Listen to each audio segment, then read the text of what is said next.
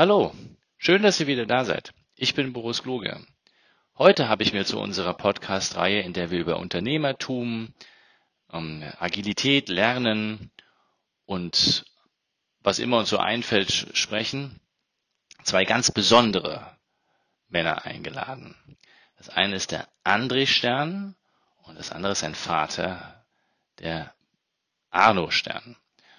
Und beide sind sehr, sehr schillernde und interessante Persönlichkeiten. Und unser Interview fängt mit dem Arno Stern an. Der Arno Stern ist der Papa vom André Stern. Und Arno Stern hat im Laufe seiner langjährigen Beschäftigung unter anderem mit Kindern den Malort erfunden. Und der Malort ist eine Variante, wie Kinder aus sich selber herauskommen können und sich selbst entdecken können. Und er nennt das Formulation. Aber lasst uns selbst, lasst ihn darüber selber ähm, erzählen, weil ich kann das nicht annähernd so gut erzählen, wie er das selber kann. Und der André Stern, der ist bekannt geworden dadurch, dass er ein Buch geschrieben hat, und ich war nie in der Schule, heißt das. Und in diesem Buch beschreibt André Stern, wie er zu einer reifen Persönlichkeit geworden ist, obwohl er nicht in der Schule war, obwohl er sich, äh, wie er sich selber ähm, Sprachen beigebracht hat, wie er sich selber Gitarre spielen beigebracht hat und auch Gitarren bauen. Und ich fand das sehr spannend und in unserem kleinen Interview nachher werden wir über das Thema Begeisterung sprechen und wie man diese Begeisterung in Menschen fördert. Freut euch mal drauf, den Arno Stern und den André Stern zu treffen. Ich war sehr fasziniert von diesem Interview.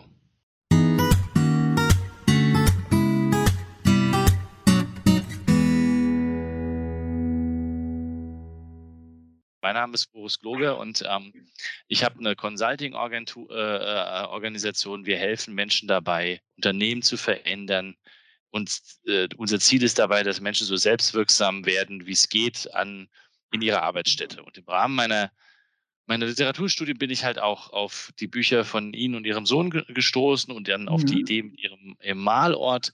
Und mich beschäftigt halt die ganze Zeit, wie können wir Bildung ein wenig verändern, wie können wir anders mit Kindern umgehen. Ich habe selber jetzt zwei, die eine, meine kleine Tochter ist dreieinhalb, mein Sohn ist eineinhalb. Ja. Und ähm, äh, ich kenne so die Tücken aus, der, aus dem Alltag und mich hat einfach begeistert, dass ihr Sohn geschrieben hat, er war nie in der Schule natürlich und dann habe ich so ein bisschen versucht herauszufinden, wie geht das eigentlich und was haben Sie so gemacht und bin auf Ihren Malort gestoßen. Und vielleicht was mich fasziniert ist, wie, also die erste Frage, die ich eigentlich habe, ähm, ja. wie, wie, woher nimmt man den Mut, seine Kinder komplett gegen die gesellschaftlichen Normen quasi auszubilden? ich würde, ja, ich würde das nicht als Mut bezeichnen, sondern das war eine Entscheidung. Das war der einzige Weg für uns gewesen. Also es war eine Überzeugung. Und da war gar kein Zweifel, weder für meine Frau noch für mich. Das war für uns ganz sicher. Und ich glaube, dass viele Menschen, denen wir nun erzählen, dass es ohne Schule geht und dass ohne die Schule vieles besser geht, dann ist das sehr überzeugend. Und das hat ihnen dann im Allgemeinen Mut, den Mut gegeben, das selbst zu probieren und wahrzunehmen, dass es überhaupt möglich ist. Und das, das ist für uns, das ist unser Anliegen heute, das zu verbreiten, dass Menschen erfahren, dass die schulische Behandlung der Kinder nicht nur äh, äh nicht mehr äh, nicht nur unnö also nicht nur nötig ist, um sie zu bilden, sondern dass sie sogar, ich, gehen da sehr weit, dass sie sogar schädlich ist. Und das ist natürlich für viele Menschen überraschend. Ja. Und, und, und, und warum bezeichnen Sie sogar als schädlich? Also ich, nicht, dass ich Ihnen widersprechen möchte, aber mich das ist wirklich. Was glauben Sie, was macht Schule mit Menschen und Kindern? Ja, also die Schule ist ein System, das die Kinder in eine Denkweise und eine Lebensweise einsperrt und dann geht es ihnen ihr ganzes Leben nach. Äh, also ich möchte jetzt nicht über die Schule sprechen, sondern ich möchte über das Kind sprechen, das nicht in die Schule eingesperrt ist, sondern sich eben nach seiner Veranlagung, äh, dass aus seiner Veranlagung äh, aufwachsen kann. Ja. Und darauf kommt es uns hier an. Wir sind ja keine Schulfeinde, sondern wir sind kinderliebende Menschen. Und ich habe immer Mitleid mit Kindern, denen man eine Denkweise äh, aufzwingt, denen man etwas vorschreibt, denen man äh, vorschreibt, wie sie zu leben haben, während wir doch wissen, dass es nicht natürlich ist, sondern dass jeder Mensch seinen Weg findet, wenn man ihm diesen Weg überhaupt bietet, wenn man ihm den Weg zu gehen gestattet. Und, und hat man da nicht als, als Elternteil ein Stück weit auch Angst, ähm, dass die Kinder nicht das lernen, was sie brauchen fürs Leben? Ja, ja, ja. Äh, es ist natürlich, äh, wir müssen davon ausgehen, wer bestimmt denn überhaupt, was Kinder brauchen? Äh, das ist eine erste Frage. Aber die haben wir uns nicht gestellt. Es wäre also nicht so, dass wir uns da Sorgen gemacht haben äh, hätten oder dass wir uns eine, dass wir eine Vorstellung gehabt hätten von dem, was aus unseren Kindern wird oder wie wir ihnen verhelfen, dazu verhelfen könnten, damit sie etwas werden. Das waren gar nicht unsere Gedanken, gar nicht unsere Sorgen gewesen. Okay. Wir waren überzeugt, wir waren, wir haben unsere Kinder geliebt und wir wollten, dass sie äh, dementsprechend sich entwickeln. Und das war unser Anliegen. Und nachher haben wir wahrgenommen, dass in ihnen vieles, äh, dass, dass in ihnen vieles ähm, behalten geblieben ist, vieles gerettet worden ist, was bei anderen Menschen eben verdorben wurde. Und dann haben wir uns da, darüber Gedanken gemacht. Und dann was ist verdorben worden? Und dann Frage noch, warum hat man den Kindern das verdorben? Was war das Ziel gewesen von, von, dieser, von dieser Behandlung? Und da sollten sich eigentlich, alle Menschen sollten sich diese Frage stellen. Ja? Ja, definitiv. Und, und gleichzeitig gibt es ja wahrscheinlich trotzdem, also ich, ich, bewundere Sie schon dafür zu sagen, und Sie sagen, es brauchte keinen Mut, aber man hat doch auch selber Vorurteile, oder? Oder, oder, oder, ähm, äh, oder Bilder ich, im Kopf, wie es sein sollte, oder nicht? Also, ich, ich, also ich möchte, ja, ich möchte dazu jedenfalls also ein bisschen berichtigen, was Sie nun gesagt haben. Äh, ich war ein Musterschüler gewesen und meine Frau war auch eine sehr gute Schülerin gewesen. Also wir haben nicht mit der Schule äh, abrechnen müssen. Äh, ich war, ich hatte also eigentlich zwei Schul, äh, zwei Schulerlebnisse. Ich bin in Deutschland geboren. Als kleines Kind mit äh, fünfeinhalb Jahren, also fast sechs Jahren, bin ich in die damalige Volksschule gegangen. Und nach drei Jahren sind wir dann nach Frankreich geflüchtet, haben also Deutschland verlassen. Dann musste ich mich auf eine, auf eine andere Muttersprache äh, umstellen. Und ich war natürlich äh, viel älter als meine Mitschüler, obwohl ich in der ersten Klasse wieder begonnen habe. Und äh, dann war ich natürlich in manchen Fächern den anderen voraus. Rechnen zum Beispiel. Mhm. Aber was die Sprache mit der Sprache zusammenhängt, da war ich rückständig, denn ich musste erst Französisch lernen. Ich habe kein Wort Französisch mitgebracht. Ich musste auf der Straße, also im täglichen Umgang, musste ich eine neue Muttersprache äh, annehmen. Und bin trotzdem, trotz diesem Nachteil, trotz diesem Hindernis, war ich der Erste in der Klasse. Ich war also drei Jahre älter als meine Mitschüler und äh, äh, habe den, den Rückstand natürlich sozusagen überwunden. Und dann war ich ein, ein wirklich ein Musterschüler. Und dann, äh, ja gut, dann habe ich wieder angefangen in vielen Bereichen wieder angefangen. Geschichte und weiß ich, Geografie und solche Fächer, die waren für mich ganz neu. Und, äh, und ich habe mich eingelebt. Und äh, als ich dann später Kinder äh, selbst Vater wurde, dann habe ich eben diese Überzeugung mitgebracht, dass alles, was ich in der Schule gelernt habe, mir nichts nicht viel genützt hat oder vielmehr, mhm. dass ich, was mir die Schule beigebracht hat, hätte ich auf eine andere Weise lernen können. Äh, ich meine, ich habe, wo habe ich von die neue Sprache, die neue Muttersprache erfahren, erprobt? Auf der Straße natürlich im täglichen Umgang, nicht in Schulbüchern, nicht nach einer, nach einer mit grammatikalischen Methode und so weiter.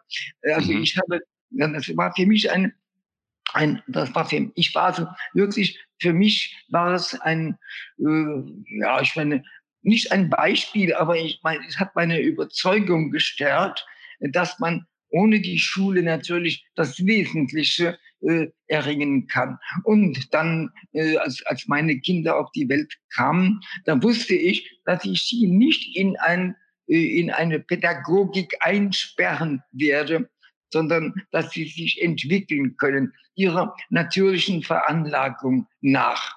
Und ich wusste auch, dass jedes Kind natürlich veranlagt sind, dass jedes Kind veranlagt ist. Nun kommt hinzu natürlich, dass mein Beruf, den ich nicht übernommen habe, sondern den ich erarbeitet habe, den ich gewissermaßen erfunden habe mit allem, was ihm angehört, dass mein Beruf meine Hauptbeschäftigung ist. Und die spielt sich ja mit Kindern ab. Mhm.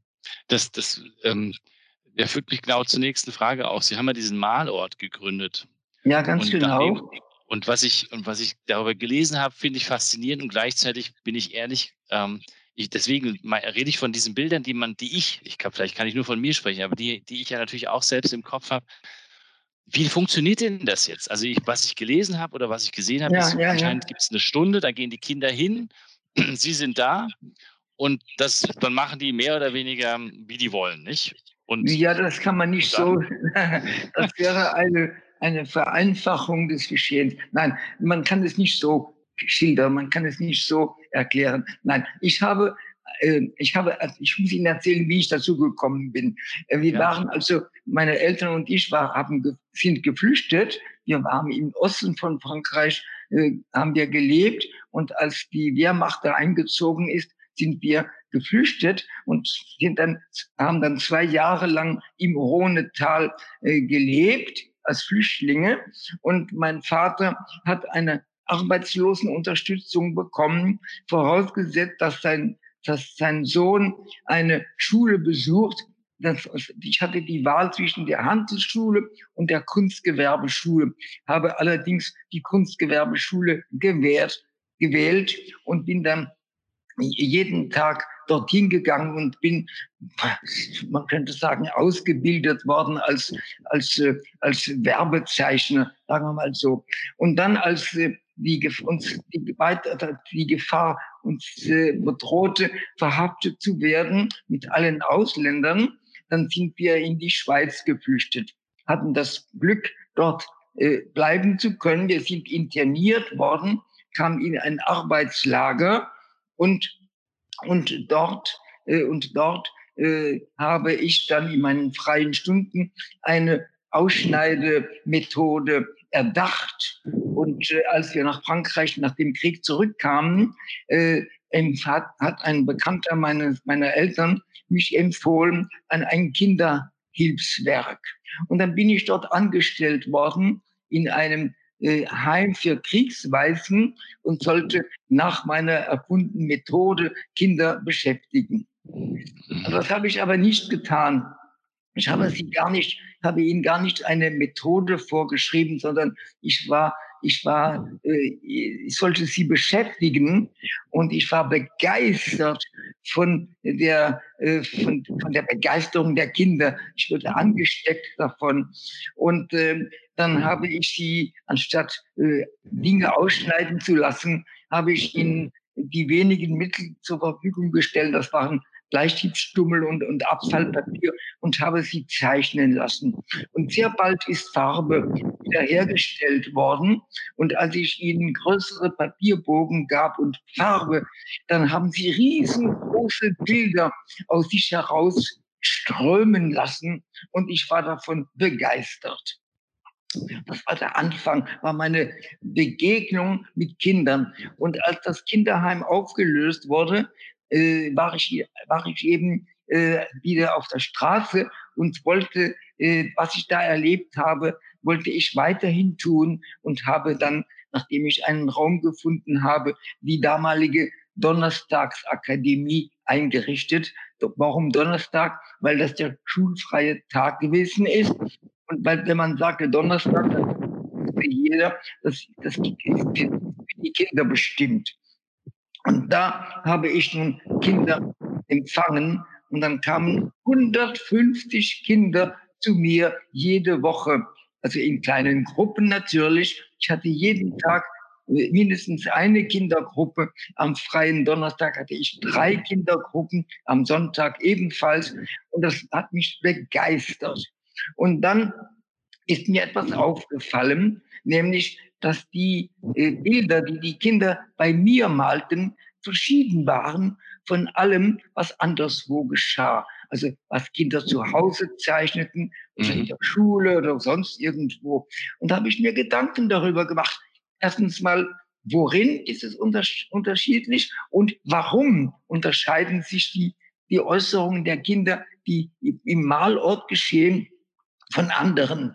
Und dann ist mir aufgefallen, dass es daran liegt, weil bei mir die Kinder in einer ganz besonderen Situation sind. Nämlich der Malort, der ist ein Ort, der Kinder aus dem Alltag herausnimmt und, ihn, und sie in eine ganz andere Lage versetzt.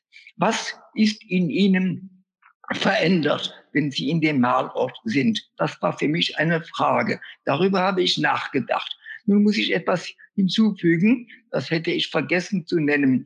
Als ich im Kinderheim war, habe ich damit begonnen, äh, hatte einen großen Tisch und hatte Bänke. Die Kinder saßen auf Bänken um den Tisch herum, hatten ganz kleine Bogen Papier und haben dann gezeichnet. Und dann hat ein Junge eines Tages gesagt, ich möchte gerne ein größeres Bild machen. Ich möchte ein größeres Papier haben. Das war aber zu groß, um auf der Tischplatte zu liegen. Dann habe ich mir, habe ich mir ausgedacht, wie kann ich ihn befriedigen und habe sein großes Papier an die Wand gehängt. Dann wollten alle anderen Kinder natürlich ebenfalls große Bilder machen und dann habe ich alle Blätter an den Wänden befestigt. Und weil zwei Fenster darin waren in dem Raum, habe ich äh, da etwas davor genagelt, um mehr Wände zu haben. Und das habe ich dann wiederholt, als ich den Raum einrichtete. Jetzt sind wir wieder in der Zeit nach dem, nach den, nach den Jahren, die ich dort verbracht habe bei den weißen Kindern. Als ich also den eigenen Raum in Paris eingerichtet habe, da habe ich auch die Fenster äh, zugenagelt und habe einen geschlossenen Raum geschaffen. Und daran hat es gelegen, dass alles, was bei mir geschah, sich unterschied von dem, was anderswo äh, geschehen ist. Und dann habe ich mir natürlich nachgedacht, woher kommt das? In welche Lage habe ich die Kinder versetzt? Ja, ich habe sie geschützt gegen alles Zudringliche. In, Im Malort nimmt man nichts auf, sondern man schafft einen, eine, die Möglichkeit, etwas aus sich heraus quillen zu lassen. Das ist es. Und die Lage, die hier nun geschaffen ist, das ist die Spontaneität. Das heißt, im Allgemeinen sind wir erzogen, vernünftig zu sein. Und was wir tun, soll aus der Vernunft stammen. Und hier kann man eben etwas anderes gedeihen lassen. Hier kann eine andere natürliche Eigenschaft des Menschen kann hier belebt werden, nämlich das nicht von der Vernunft, äh, äh, nicht von der Vernunft stammende.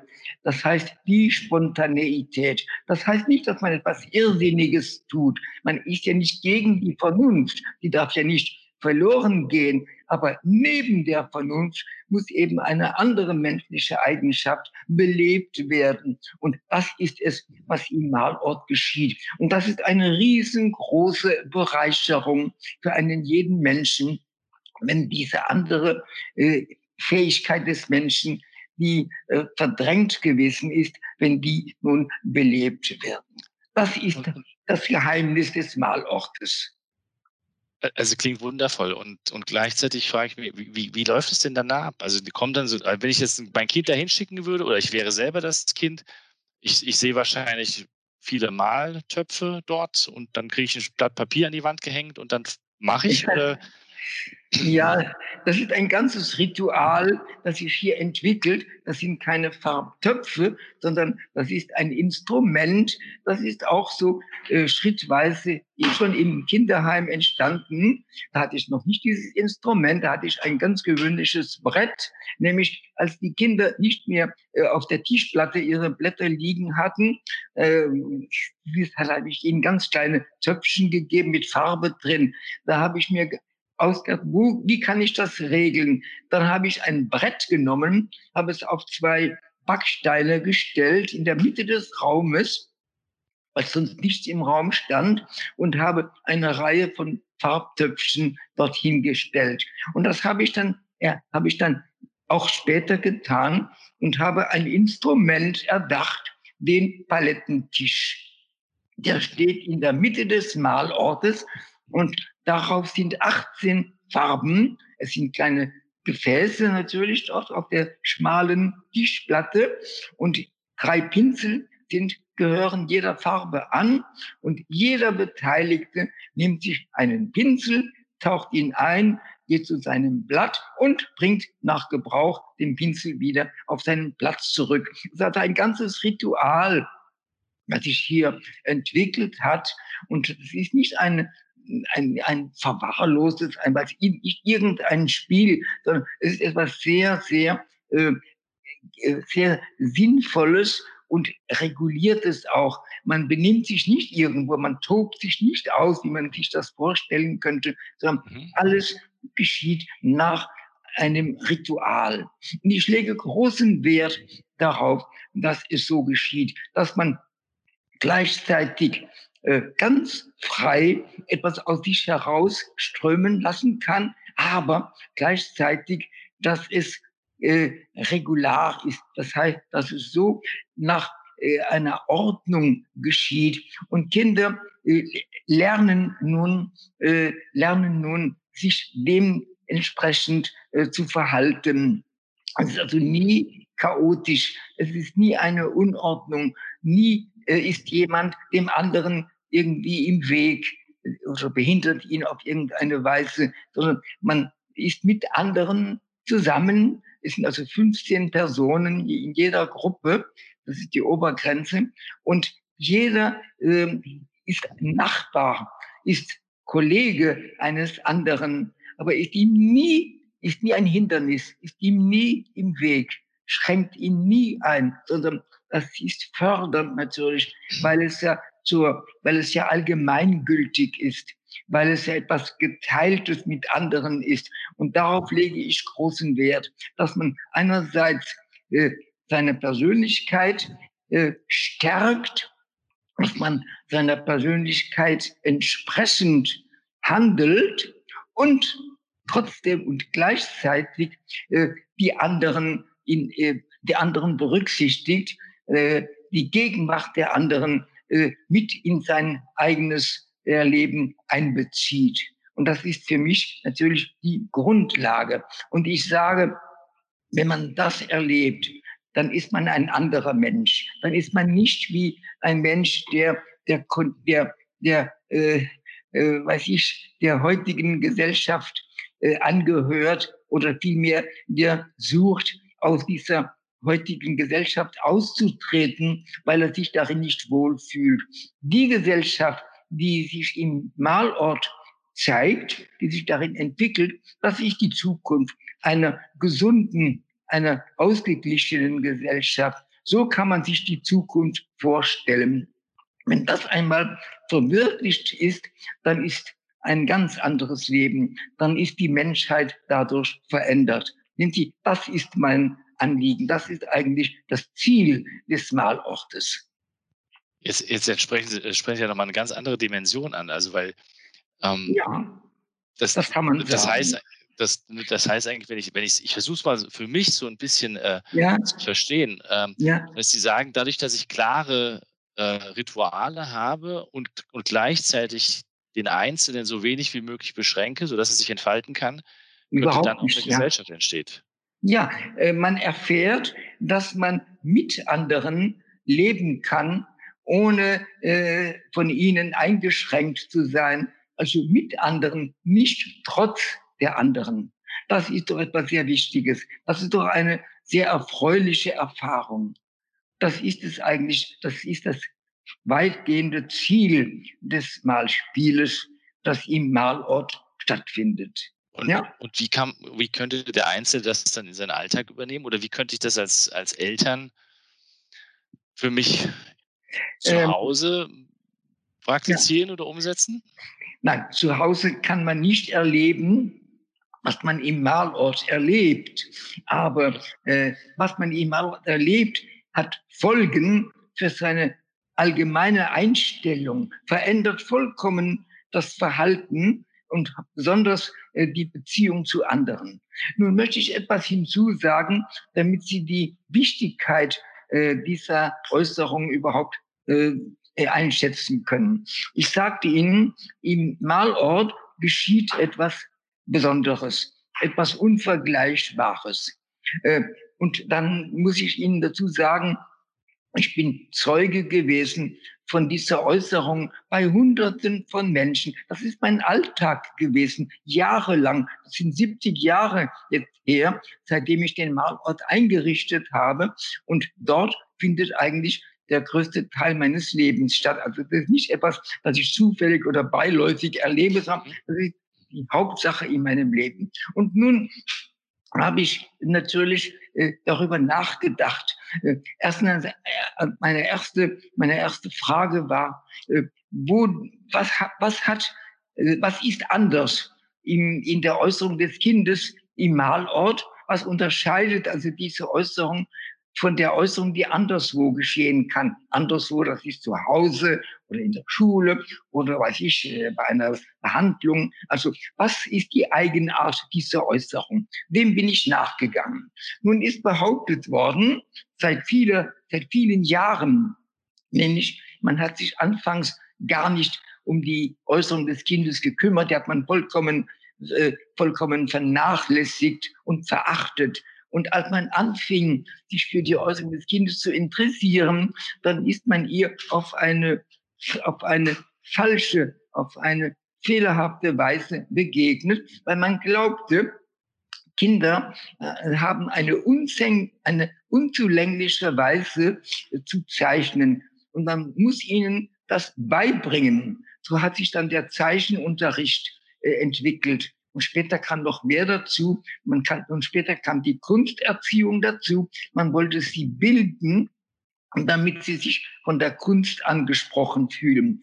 Dass es auf Kosten der natürlichen Äußerung geht, das ist heute noch nicht allgemein bekannt. Und es ist auch mein Anliegen, das zu verbreiten, dass man weiß, man muss den Kindern nicht die Kunst beibringen, denn ihre Äußerung, ihre lebenswichtige Äußerung gehört gar nicht der Kunst an. Ist etwas vollkommen Verschiedenes. Ich habe, ich habe dieser Äußerung des Kindes einen Namen gegeben. Ich nenne das die Formulation. Die Formulation hat auch, ist auch alter Wesen, alter Weite, äh, unbeschränkt. Kinder, ja, die Äußerung des Kindes ist, gehört dem gleichen äh, System an, hat, ist, also hat den gleichen Ursprung wie die Äußerung von einem Erwachsenen. Es gibt keinen Unterschied. Für mich gibt es keine, keine Kinderbilder, keine Kinderkunst, wie es behauptet worden ist, sondern es gibt eine andere Äußerung, eine Äußerung, deren Eigenart jeder Mensch wissen sollte, von der jeder Mensch wissen sollte, die jeder Mensch kennen und berücksichtigen sollte. Nun ist es aber so, es ist behauptet worden, Kinder sind bestrebt, wiederzugeben, was sie aufgenommen haben. Das stimmt nur teilweise. Das kann sie anregen. Ein Kind sieht, was ich, äh, äh, einen Unfall und das beeindruckt das Kind. Und dann kann es sein, dass es sich Gedanken darüber macht. Aber solche Begebenheiten sind gar nicht nötig im Leben des Kindes, sondern das Kind äußert etwas, das es in sich trägt. Und nun möchte ich etwas sehr, sehr Wichtiges sagen. Etwas sehr Wichtiges, weil es nicht verbreitet ist, weil es nicht jeder Mensch schon erfahren hat.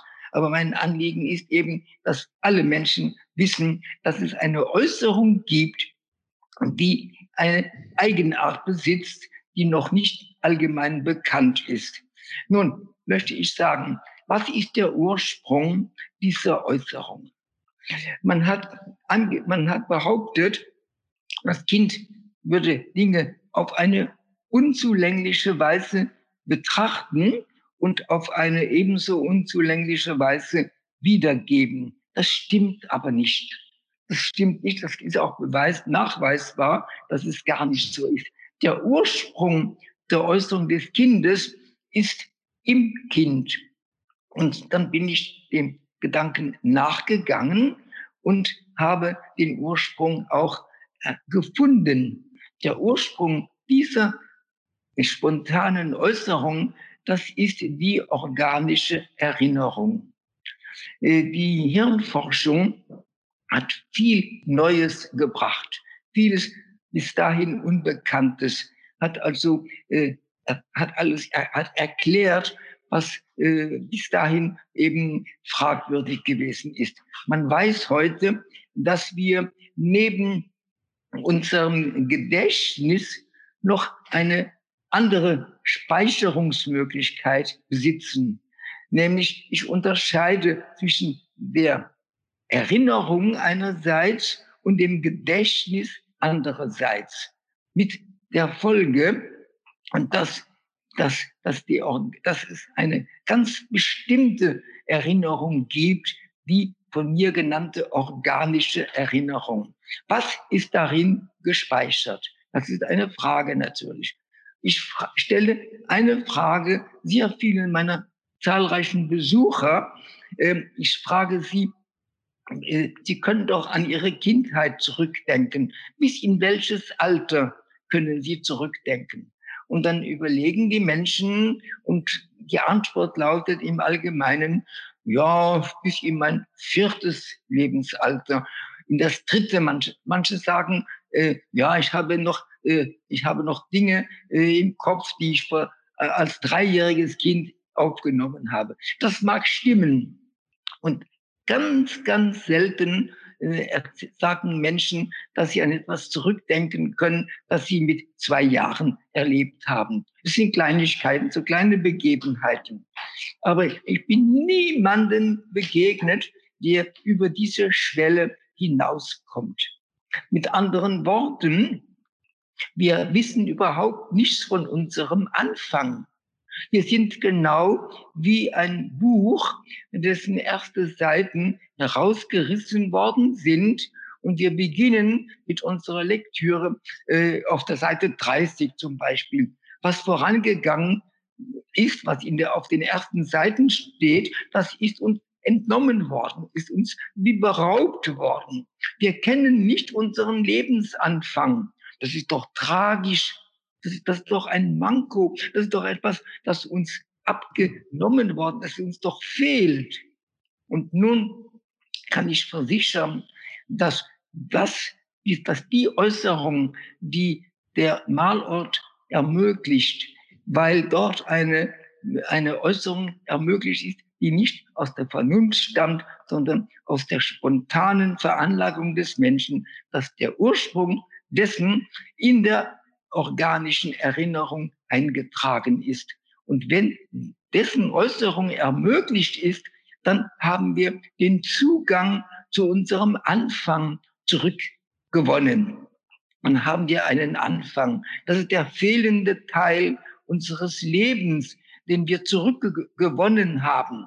Das ist doch etwas Wesentliches. Und das ist auch der Grund, warum sich die Menschen, die das erleben durften, verändern, weil der, der, der entflogene, der ihnen fehlende Teil äh, wieder zurückgeschenkt worden ist. Denn Sie, das ist doch etwas sehr Wichtiges. Und ist auch die Erklärung, ist natürlich kein, kein Wunder, ist gar nichts Erstaunliches. Wenn man das erlebt, verändert man sich dementsprechend.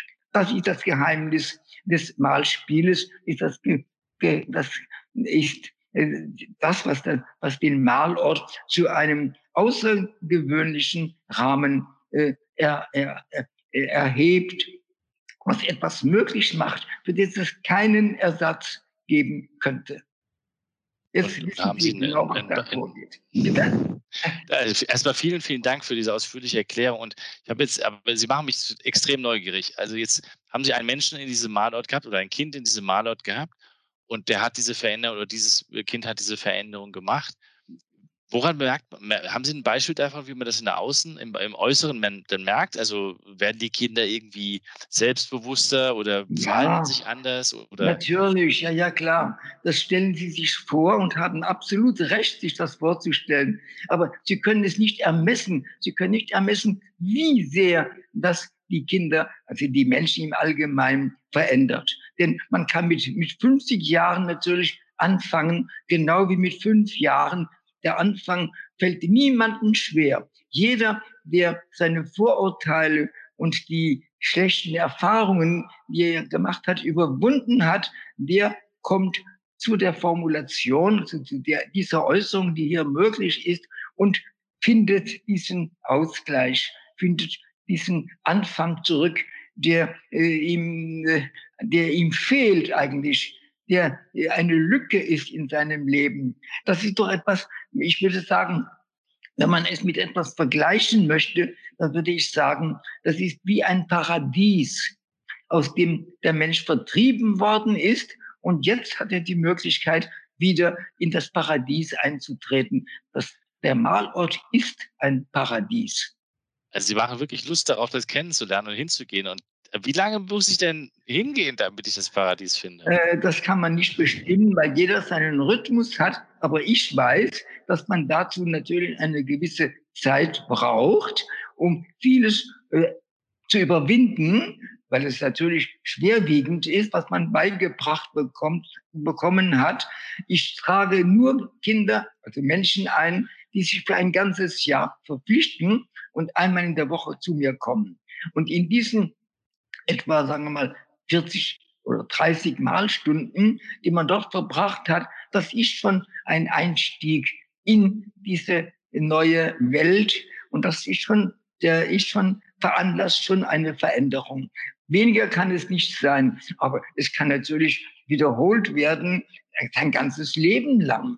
Der älteste die älteste malende Person im Malort ist jetzt 63 alt und hat mit 15 Jahren begonnen. Also viele, viele Stunden, die dieser Junge bei mir im Malen jeden Sonntag verbringt. Und das ist natürlich äh, eine große Bereicherung. Das wünscht man natürlich vielen. Und aus diesem Grunde natürlich müssen sich die Malorte vermehren. Ich kann ja nicht äh, Tag und Nacht äh, die dünne Rolle spielen, die man, die dazu nötig ist. Aber ich bilde Menschen aus, die sich von dieser dienenden Rolle angesprochen fühlen, damit sie diesen Beruf erlernen. Und dann gründen sie im Allgemeinen mit dieser Begeisterung, die sie hier gewonnen haben, dann gründen sie einen ähnlichen Ort und erleben natürlich dasselbe und, und, und bezwecken natürlich das Gleiche. Und das ist ein, etwas sehr Begeisterndes. Ja, vielen, vielen herzlichen Dank. Also ich wünsche Ihnen noch ja. viele, viele Menschen, die zu Ihnen kommen und das erlernen und dann verbreiten. Ich weiß, ich glaube, hier in Wien gab es mal jemanden, der das gemacht hat. Das hat aber, ich bin nicht sicher, ob die Person das noch weitermacht. Aber erstmal vielen Dank. Vielleicht ähm, geben Sie mir doch die Gelegenheit, mit Ihrem Sohn äh, ja. vielleicht ein paar Minuten zu sprechen. Ja, natürlich, Herzlichen sehr gerne. Dank. Bitte schön, ja. Äh, brauchst du meine ich werde den Hörer? Ich werde den Kopfhörer auch nehmen, ja. Okay. Ich bin gleich auch dran. So. Nur, dass wir die Stühle switchen. Hören Sie mich auch? Ja, super. So. So, dann würde ich jetzt auch zur Verfügung stehen. Prima. Herr, Herr André Stern. Ne? Jawohl, also, der Sohn. Das, das, das, das, ist ja das, also ich habe immer Probleme mit solchen Sachen wie Arno und André Stern. Ich verwechsel sie immer jedes Mal den Stern. Aber jetzt habe ich den André Stern für unsere äh, ähm, äh, lieben Zuhörer. Herr Stern, Sie haben dieses Wahnsinnsbuch gegeben, geschrieben, auf die, nachdem, da bin ich auf Sie zugestoßen, äh, äh, ich war nie in der Schule. Das ist ja, glaube ich, Ihr Bestseller. Und äh, ich will das jetzt gar nicht wiederholen, weil vieles hat mir Ihr Vater schon erzählt. Aber was mich äh, interessieren würde, ist, Sie haben auch noch ein Buch geschrieben mit Herrn Hüter zusammen über ähm, äh, Kinder, das, was, was schenkt man Kindern, so hieß es. Mhm. Und mich interessiert einfach, weil das ist ja irgendwie eine, das, also nachdem ich die Bücher von Ihnen gelesen habe, nicht alle, aber es, es klingt wie so eine Reise. Dieses Buch geht jetzt dann darum, dass man, es ist eigentlich eine provokante These, nicht? Weil am besten schenkt man Kindern gar nichts. Also, und, ähm, ich mache das in meinem Alltag schon ein bisschen ähm, nervös, nicht? Weil ich, ich ertappe mich schon, dass ich auch meine Tochter dann möchte gerne dieses haben und jenes und ich bringe ja auch gern was mit und also ich, ich glaube, äh, äh, ich, ich möchte eines zuerst als erstes klarstellen. Ich, ich bin kein Ratgeber. ich kann ja, keine, solche erteilen und ich, ich bin auch niemand, ähm, der da äh, große Meinungen äh, äh, als Ratschläge erteilen würde oder derlei. Ich beobachte Kinder, ich ähm, äh, bin noch eigentlich noch ein Kind geblieben, so dass ich mich an manches gar nicht erinnern brauche, weil ich noch schon mittendrin stecke. Ähm, und ich versuche immer, weil ich das Glück hatte, die Kindheit zu haben, die ich hatte, ich versuche immer nicht irgendwelche äh, Sichtpunkte, Gesichtspunkte oder Ideen oder oder Konzepte oder Theorien von Erwachsenen zu vertreten, sondern immer vom Kind auszugehen. Das klingt so simpel, dass man denkt, jeder will das schon mal probiert haben, aber eigentlich hat es noch niemand getan.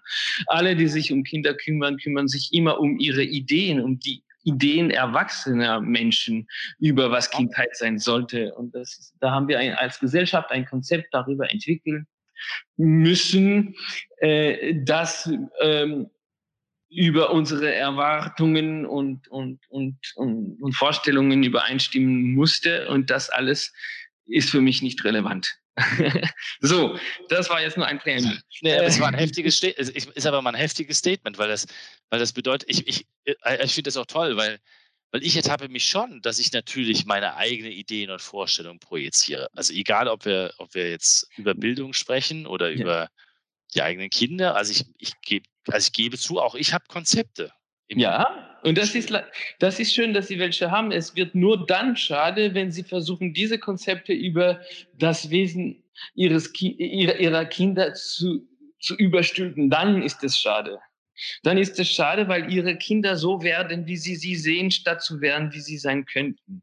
Und das ist sehr schade. Und das ist jetzt kein persönlicher Angriff oder das ist keine, und das soll auch niemand als, als, als solcher auffassen. Das ist leider eine Feststellung und das ist eine allgemeine Haltung unserer Gesellschaft. Und da kann sich niemand äh, Vorwürfe machen. Das war bis jetzt so. Aber jetzt haben wir die Gelegenheit, was Neues zu, zu machen. Und zwar in eine neue Haltung zu gehen. Denn schlussendlich ist das, worüber ich äh, versuche zu berichten, nur eine Sache der Haltung und nicht der, der Methode. Aber das, das ist wahr, dass uns etwas bewusst sein muss, äh, das uns in der Form vielleicht soweit nicht bewusst war. Aber ab dem Moment, wo das uns bewusst wird, müssen wir entsprechend handeln. Es muss uns bewusst sein, dass unsere Kinder so werden, wie wir sie sehen. Ich weiß gar nicht, ob Sie die Tiefe dieser Aussage, die, also ich, es ist kein persönliches Verdienst, aber über die Tiefe dieser Aussage äh, überhaupt, also ob sie die Tiefe ermessen. Unsere Kinder werden so, wie wir sie sehen. Unsere Kinder werden so, wie wir sie sehen. Das heißt, dass auch wir so geworden sind, wie unsere Erwachsenen uns gesehen haben. Wissen Sie, was das bedeutet? Das bedeutet, dass wir uns heute so sehen, mit denselben Augen sehen, wie äh, man uns als Kind, also mit denselben Augen, die, die heutige Person, die wir heute sind, ansehen, als die Augen, die verwendet worden sind, um uns anzusehen, als wir Kind waren. Hat man von uns gedacht, der ist langsam oder der ist schnell oder der ist äh, äh, handwerklich begabt oder handwerklich nicht begabt und der ist mathematisch begabt oder nicht mathematisch. Und all diese Vorstellungen und all diese Beschreibungen und all diese, diese ähm, Konzepte, die man über uns so gestülpt hat, das haben wir uns zu eigen gemacht. Und wir sehen uns und sind überzeugt, dass wir so sind, wie die anderen uns gesehen haben. Und so tragen wir ein Leben lang herum in uns das verletzte Kind, dem eines Tages gesagt worden ist. Und das ist in unserem Leben allen sehr früh passiert, dass uns gesagt worden ist, Kind, so wie du bist, bist du nicht gut. Gut wärst du, wenn du dich verändern würdest, wenn du anders wärst, als du gerade bist, wenn du meinen Erwartungen entsprechen würdest. Und das ist furchtbar. Denn ab diesem Moment, wo man uns sagt, es wäre gut, wenn du nicht so wärst, wie du bist, bedeutet das ganz deutlich, so wie du bist, ist das nicht gut. Und das ist eigentlich eine sehr, ähm, äh, sehr tiefe Wunde, die wir in uns tragen, weil das ja niemand hören möchte. Niemand möchte hören, so wie du bist, ist eigentlich nicht gut. Es wäre besser, wenn du dich verändern, verbessern, äh, wenn du Fortschritte machen würdest und so weiter. Wow. Ja, aber Wie, unsere gesamte Gesellschaft basiert auf diesem Paradigma. Egal, ob ich jetzt in die Schule gehe oder in der Arbeitswelt Absolut. bin oder vielleicht sogar bei Freunden bin, alle sagen einem ständig, so wie man ist, sollte man Natürlich. eigentlich sein. Natürlich. Natürlich. Deshalb, deshalb bin ich auch überhaupt kein Schulgegner und deshalb, deshalb möchte ich hier die Schule sogar in Schutz nehmen. Die Schule kann ja gar nichts dafür, denn die Schule, die Schule könnte der Ort sein, wo was Neues beginnt. Aber so bis jetzt ist die Schule nur, es gibt keinen Grund dass, dafür, dass es in der Schule anders ist als in der restlichen Welt. Das ist ja eine allgemeine Haltung. Das ist ein Misstrauensantrag an die Kindheit und somit an uns selbst, das allgemein transportiert wird und das auf dieser Idee basiert, dass wir als eigentlich schlecht sind und uns verbessern müssen. Und das ist ganz schrecklich für unsere Kinder, denn sie sehen die Welt überhaupt nicht so und müssen trotzdem diese Wunde in sich tragen und zwar ein Leben lang. Das ist die, diese, das fängt so früh an. Wissen Sie, das fängt so früh an mit einer unglaublich netten Frage, die allen jungen Eltern gestellt wird und zwar, oh, schläft das Kind durch? Ich bin sicher, Sie haben diese Frage gehört.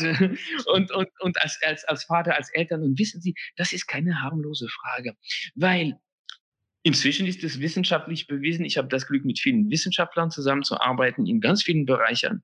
Bereichen. Ähm, wissen Sie, was heute wissenschaftlich bewiesen ist? Ein Kind, das durchschleppt, gibt es nicht. Fertig. Ja. Das kann ja gar nicht geben. Und somit wären Eltern, denen man diese Frage ständig stellt. Und alle stellen diese Frage. Die Großeltern, die eigenen Eltern, die Onkel, die Tanten, die Freunde, der Das scheint die wichtigste Frage überhaupt zu sein, ob ein Kind durchschläft oder nicht. Das ist ja, total aber, sinnlos. Die Frage wissen Sie was? Nicht, eigentlich.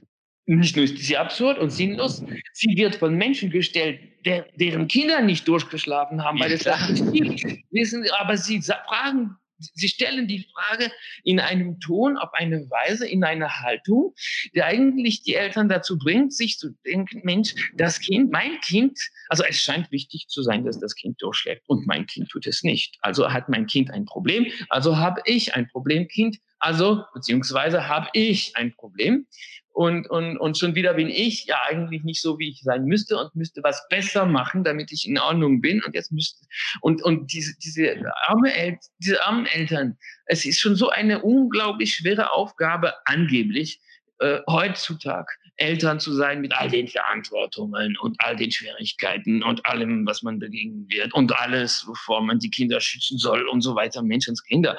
Das ist erdrückend. So ist es eigentlich nicht, aber das ist ja leider Gottes so erdrückend für die Eltern und noch dazu kommt eben die, die, die diese Auflage, das Kind soll durchschlafen und das tut das Kind nicht und was mache ich falsch?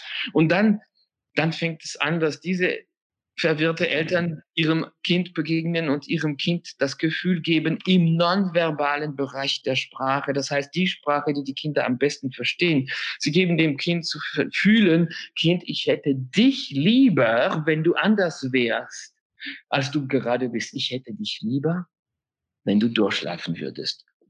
So fängt es an mit der Verletzung und das hört ein Leben nicht lang nicht auf, bis eines Tages das Kind erwachsen ist und diesen unglaublichen Satz ausspricht: Ich bin schlecht in Mathe.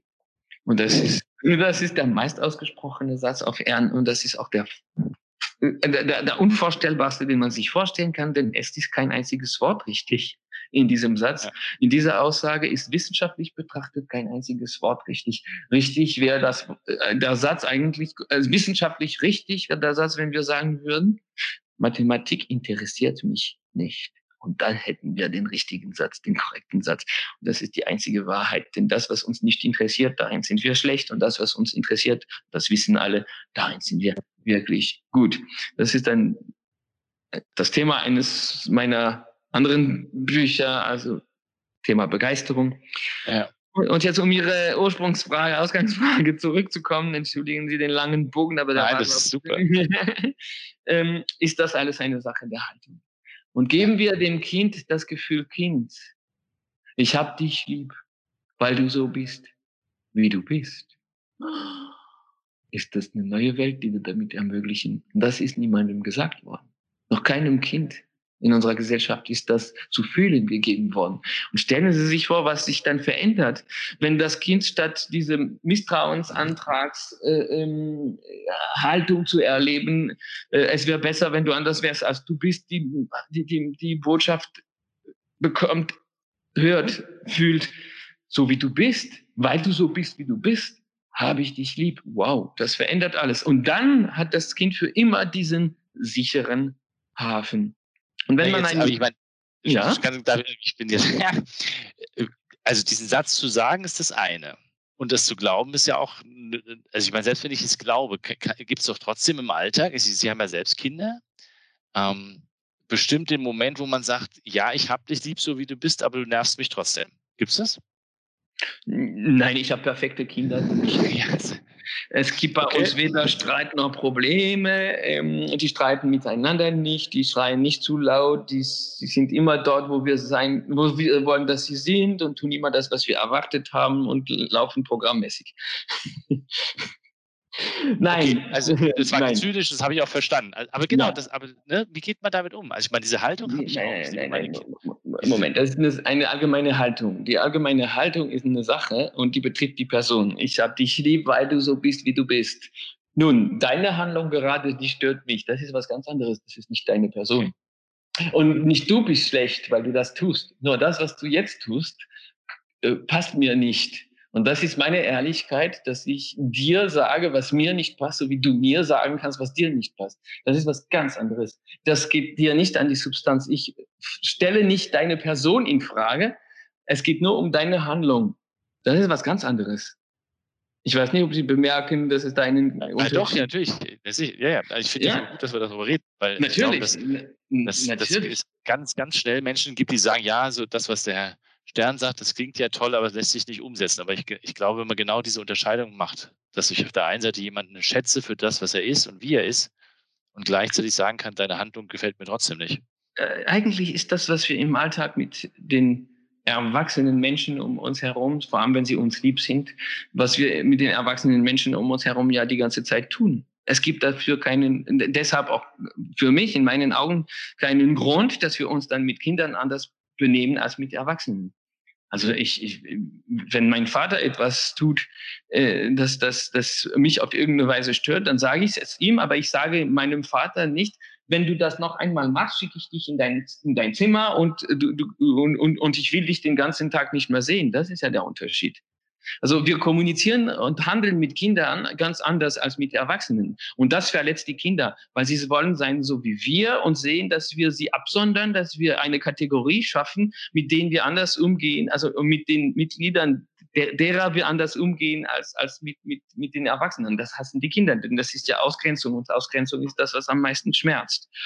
Und jetzt trotzdem, um Ihre Ausgangsfrage zurückzukehren, wenn wir es geht ja nicht darum, in diesem äh, Buch mit Gerald Hüther geht es nicht darum, ähm, dass wir sagen, wenn Sie etwas Ihrem Kind schenken, schlecht und sie sind eine schlechte Person und, und sie manipulieren das Kind, was viele Erwachsene tun.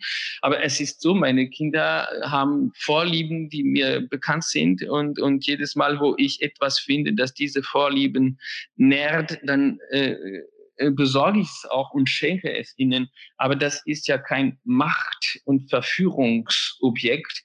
Das ist etwas, das, das, wir, das wir dann teilen und das äh, uns gemeinsam Freude macht. So, aber die, die, der, der, der Trick in, die, in diesem Buch ist, dass wir mit diesem Titel das Gefühl geben, dass wir darin eine wissenschaftlich bewiesene Einkaufsliste für Eltern auf der Suche nach sinnvollen Geschenken für ihre Kinder. Ja, ja, klar, ich weiß. Und das machen wir nicht, sondern wir sagen, es ist ein, relativ kleines Buch. Ähm, wir, wir sagen einfach die, zwischen diesen Zeilen oder diesen Seiten die ganze Zeit, dass äh, wenn die, das Kind den sicheren Hafen als Hauptgeschenk gleich am Anfang bekommen hat, es das ganze materielle Zeug eigentlich gar nicht mehr braucht.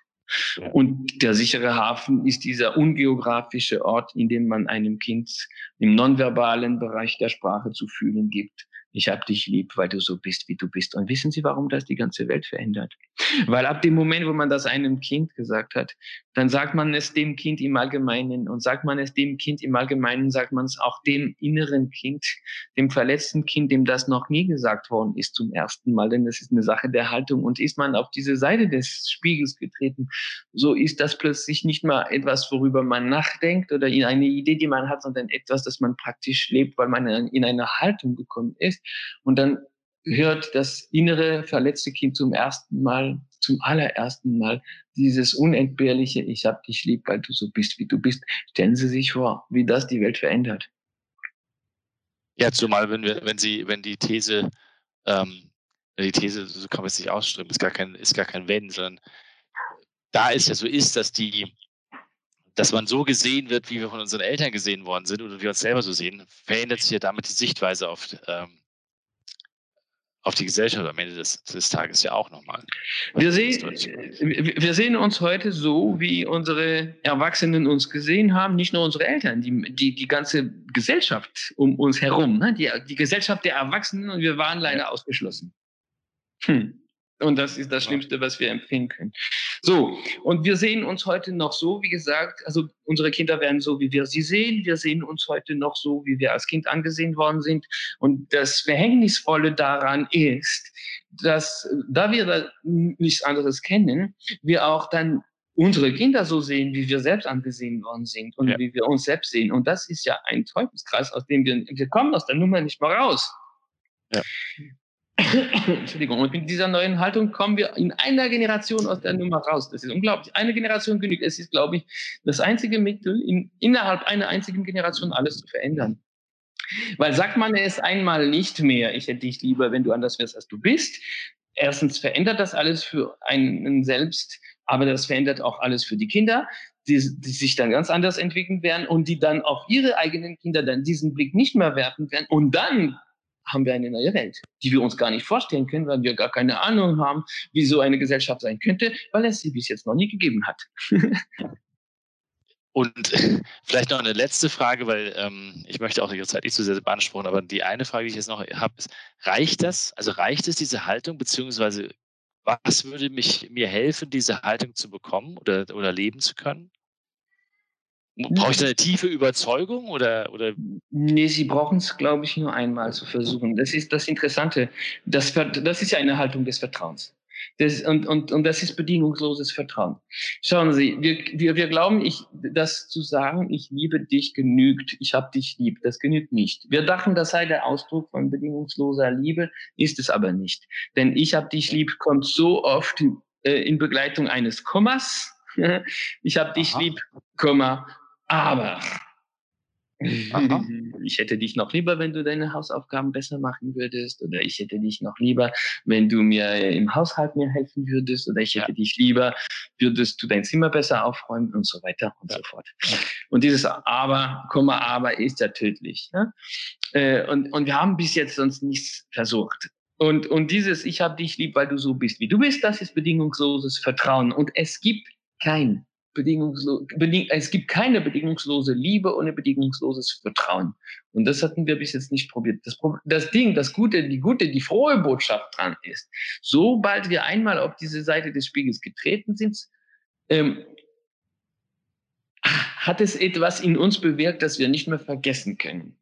Und meine Hoffnung ist immer, dass man dann eben Lust bekommt, etwas länger auf dieser Seite, auf der Seite des Spiegels zu verweilen, weil auf dieser Seite des Spiegels entstehen und passieren Dinge, die einen sehr überzeugen und sehr mitnehmen. Und jede Minute, die wir länger auf dieser Seite verbringen, ist ein Segen für die Kindheit und somit für die ganze Menschheit. Und ich glaube, das ist viel leichter, als wir denken. Ähm, wissen Sie, wenn man an sich selbst zu arbeiten arbeiten zu müssen glaubt, ist es ja wie ein Everest, nicht wahr? Das ist so ein Bergarbeit und ein Bergleid, dass man am liebsten eigentlich ja. unten bleibt. Und das ist ja verständlich. Und, und immer sagt man uns, wir, wir sollten dann mit uns selbst anfangen, bevor wir uns überhaupt um andere, geschweige um Kinder kümmern. Aber ja. ähm, anfangen. Aber das, das stimmt nicht. Wenn wir mit uns anfangen, kommen wir nicht vom Fleck, dann treten wir auf der Stelle, weil wir nicht weiterkommen, weil wir immer erdrückt sind von all diesem Leid und all diesem Schmerz und all diesen Vorstellungen und all diese Ideen, die wir über uns selbst haben. Ähm und plötzlich ist der Vorschlag hier, komm, hören wir mal auf, von dir, Mensch, auszugehen. Hören wir auf, von dir auszugehen, gehen wir vom Kind aus schauen wir, was das Kind sucht. Das Kind sucht den sicheren Hafen. Wir wissen nicht, was Kinder brauchen. Die, die behaupten zu wissen, was Kinder brauchen, sind Scharlatane. Ähm, und, und, und ich, ich äh, komme zum Schweigen, indem ich zuhöre. Ich äh, höre auf, in das Kind etwas hineintun zu wollen und gucke, was da herauskommt wenn ich zuhöre. Anders gesagt, ich sage dem Kind, ich habe dich lieb, weil du so bist, wie du bist. Und plötzlich dreht sich das Kind zu uns, schaut uns mit seinen unglaublich reinen und offenen und, und, und, und liebenden Augen an und verändert unser Leben für immer. Und wir können dem eine Chance geben, nur indem wir plötzlich aufhören von unseren Ideen, Konzepten und so weiter auszugehen und es ein einziges Mal versuchen. Haben wir es ein einziges Mal versucht, so ist die Welt schon ganz anders. Wissen Sie, es ist, es ist wie die Begeisterung, von der ich so oft spreche. Die tragen wir in uns. Sie ist in uns wie eine innere Landschaft, wie ein innerer See. Und das ist wie in der Meditation, wo es darum geht, ähm, es geht nicht darum, in der Meditation einen neuen Zustand zu erreichen, sondern einen Zustand, der schon in uns ist, zu befreien von, von allen Wolken und Vorhängen, die davor hängen und das uns, uns selbst die Landschaft verschleiert und versteckt. Und, und vielleicht genügt ein Gespräch wie das heutige, um diese Vorhänge und Wolken ein ganz klein wenig auf die Seite so geschoben zu haben, dass man die innere Landschaft kurz erblickt hat. Hat man diese kurz erblickt, kann man sie nicht mehr wieder vergessen. Und das verändert alles. Und das ist immer meine Hoffnung. Danach kann erstmal nichts mehr gesagt werden. Vielen, vielen herzlichen Dank. Ich danke Ihnen. Das ist schön. Das war schön mit Ihnen.